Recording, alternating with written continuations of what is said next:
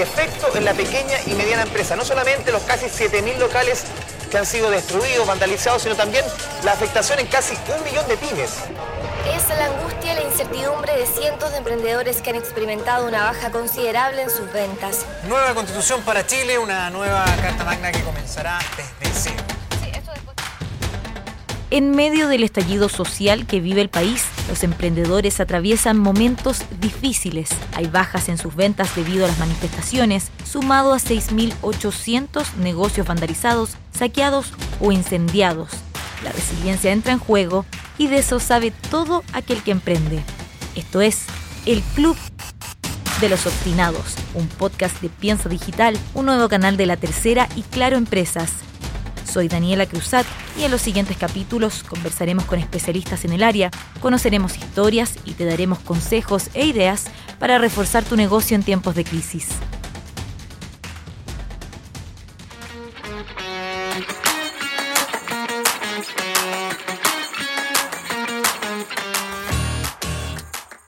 En la presentación de este podcast hablamos sobre cómo la resiliencia entra en juego en tiempos de crisis.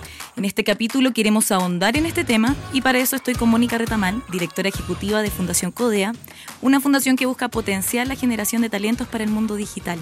Gracias, Mónica, por estar acá. Muchas gracias por invitarme. Mónica, tú escribiste una columna sobre este tema para nuestro canal Piensa Digital. Y ahí decías que para enfrentar lo que está sucediendo, las pymes requerían al menos de hacer gestión de riesgo, mucho trabajo en equipo, optimización de procesos y adopción de nuevas ideas y tecnologías. Desglosemos eso un poco. Cuéntame cómo lo ves. Sí, bueno, en la Fundación nosotros siempre hemos estado pensando en cómo las tecnologías impactan a los seres humanos y cuán preparados estamos para entender lo que eso significa en lo profundo. ¿Cuál es el impacto que eso tiene en temas tan complejos como la educación? ¿Qué significa en el mundo del trabajo? ¿Qué significa este nuevo perfil de personas que necesitamos cuando el conocimiento en realidad está disponible en la red y en realidad lo que uno busca? Entonces, en las personas otro tipo de habilidades. ¿Qué pasa con los negocios? ¿Qué pasa con los empresarios en un mercado que claramente se está moviendo rápidamente a una economía que es muy diferente a la economía basada en bienes y servicios. ¿Y cuán preparados están los empresarios chilenos para eso? Se habla de que un 40% de las empresas en el mundo van a desaparecer en 10 años, producto de este cambio tecnológico. Y una vez es cuando se sienta con, con el empresariado a conversar más en detalle, hay tan poca claridad de cuáles son esas claves que hay que empezar a, a trabajar y cómo esto realmente es un antes y un después. Entonces yo escribí esta columna porque efectivamente uno puede pensar hay que salir a ayudar a las pymes y obviamente todo lo que nos nace es como este, esta cosa de pucha, vayamos a comprar lo nacional, etcétera, pero eso dura poco, eso dura lo que dura la crisis. ¿Y qué es lo que queda después de eso? ¿Cuál es el aprendizaje que queda? Una crisis como la que estamos viviendo también nos ayuda y nos da, nos da cuenta de lo frágiles que somos como negocio y cómo tenemos que entonces volver a pensar nuestros negocios a la luz de estos cambios sociales que además no son cambios que se van a dar y que se van a ir. Todos los, los análisis especializados hablan de que esto es una realidad de alguna manera que llegó para quedarse.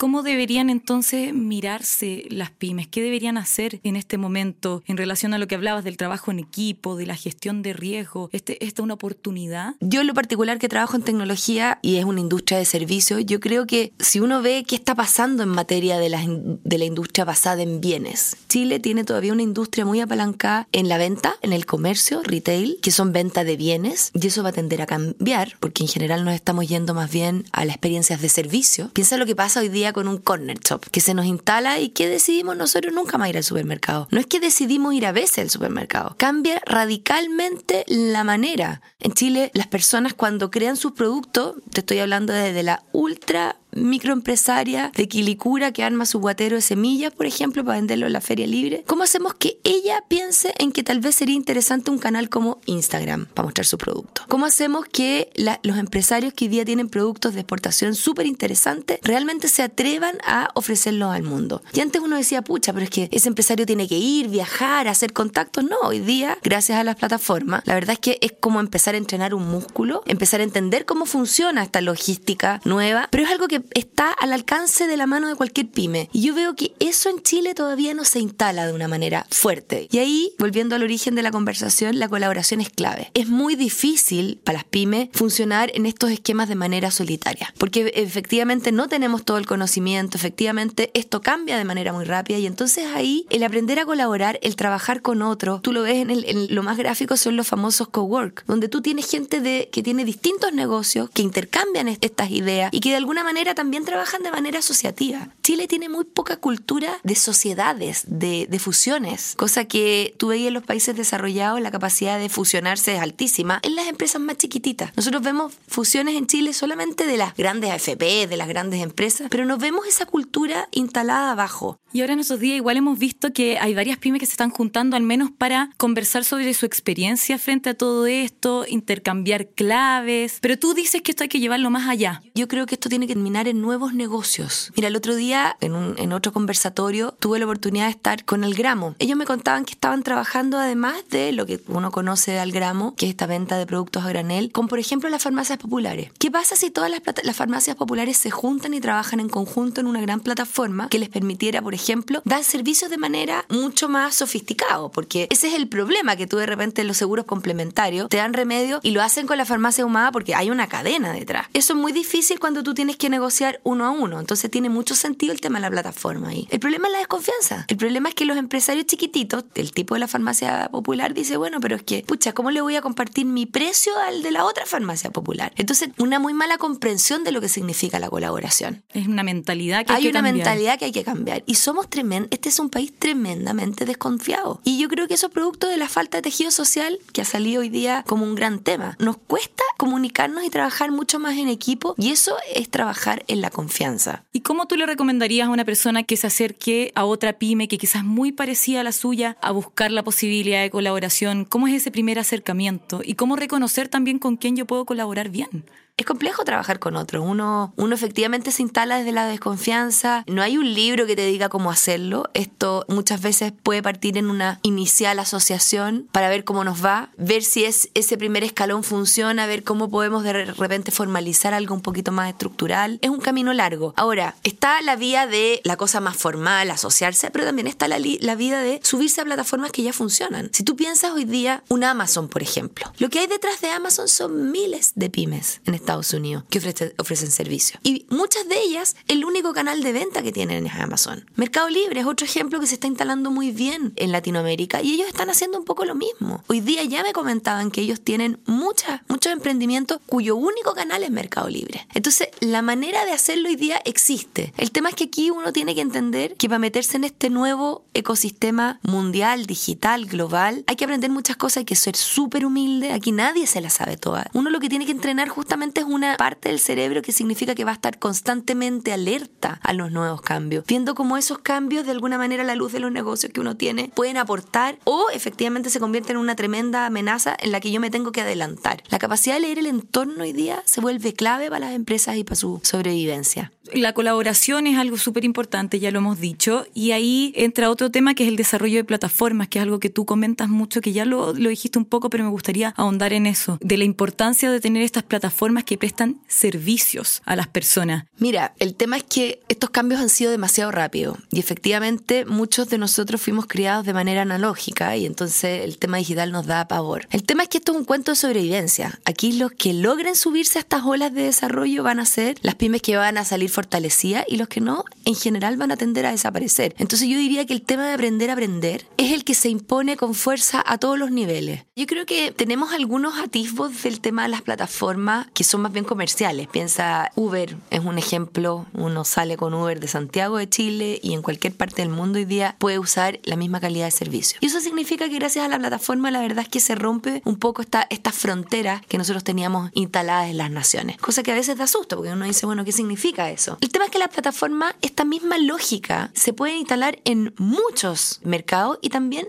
para resolver múltiples problemas. Entonces, lo que ocurre con los bienes es que pensar que la gente va a seguir comprando de la manera que estábamos comprando es una utopía. La gente parece que quiere privilegiar otras cosas con su tiempo, que este tema de ir a pasarse el día comprando empieza a alejarse y la gente parece que prefiere tener experiencias mejores en Piensa Digital buscamos también apoyar a las pymes eh, con información, también en, un camino a la digitalización, hablar de ese tema, porque como, como conversábamos antes, hay gente que es súper reticente. ¿Cómo incentivar a alguien a que lo haga y cómo decirle, oye, esto es clave para ti? Si tú tuvieras que hablarlo con alguien que está un poquito así dudoso. Mira, yo creo que, finalmente esto es como volver a formarse. Nosotros en, en CODEA la apuesta ha sido, por un lado, hacer reconversión laboral eso significa reentrenar fuerza laboral, reentrenar personas para que puedan entender cómo desempeñarse en esto y, ahí hemos gastado gran parte de nuestra energía. Yo creo que a uno le cuesta mucho, todo lo nuevo nos cuesta, pero es como que yo te dijera a los 40 años empieza, súbete una bicicleta y empieza a pelear, si no aprendiste, es difícil, es difícil y entonces ahí yo creo que volver a formarse se vuelve clave. Se acabó esto de, de estudiar ingeniería comercial y morirse ingeniero. El volver a estudiar es algo que es una obligación. Ahora, dicho esto, nosotros, por ejemplo, estamos haciendo una intervención en Quilicura con microempresarias del Fondo Esperanza. Ellas son, en general, hacen muchos de sus productos, su pan, etcétera, y luego lo venden a su grupo cercano. Y les estamos enseñando a cómo podrían ellas, por ejemplo, eh, funcionar en un mercado libre, cómo podrían vender por Facebook, cómo podrían aprovechar los canales digitales. Y ha sido súper interesante porque es el primer programa que tenemos un 99,8% de asistencia, increíble. Entonces, es ese dar vuelta y decir, oye, pero esto también te sirve para vender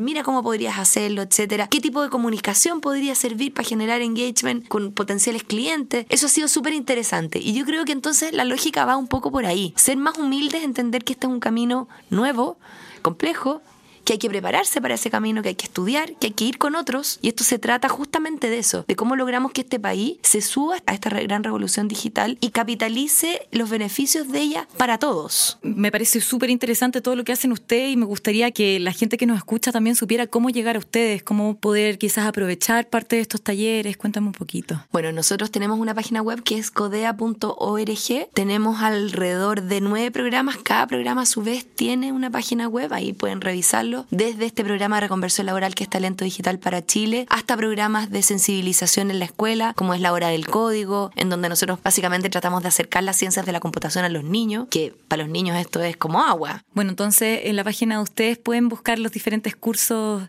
a los que pueden optar. Ya hay para ir cerrando un poquito y volviendo al tema de la resiliencia, que siempre se habla tanto emprendedor, resiliente, eh, como que estuviera inherente a ellos, pero esta crisis social por la que estamos atravesando pareciera ser más incierta. ¿Cómo manejar eso, cómo recaptar clientes cuando la gente quizás no está comprando tanto. ¿Qué consejo les darías tú? A ver, yo creo que nos viene duro a todos los que alguna vez emprendimos y estamos emprendiendo. Yo creo que hay que potenciarse desde lo que somos. Si hay algo que es interesante en el tema digital es que el marketing así, esa cosa como tan glamorosa como nosotros la entendíamos, tiende a desaparecer. En las redes sociales parece que la cosa más sincera, la cosa más natural es la que gana terreno. Y yo creo que está ocurriendo. Si tú te fijas hoy día la gente está teniendo una lógica de, oye, esta es una pyme nacional, ayudémosla por ahí. Pero también yo creo que nuevamente el aprender a colaborar se vuelve fundamental. Yo tengo amigos, por ejemplo, que tienen estudios de abogado y que se les está siendo complicado pagar el arriendo a fin de mes. Yo inmediatamente les digo, hagan la baja ya, no esperen más, váyanse a trabajar en un cowork, júntense con otros, vean cómo pueden de alguna manera potenciarse. Yo creo que ahí hoy día estamos en un antes y en un después de lo que pasó. Y eso significa replantearnos todo. Nosotros tenemos que volver a pensar nuestros negocios desde una manera mucho más ética y que le haga sentido a las personas.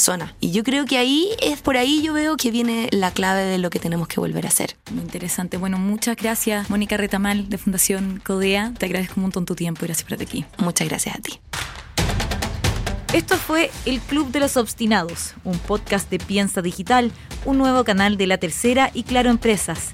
Escúchanos en Spotify, Apple Podcast, TuneIn, Google Podcast o en latercera.com.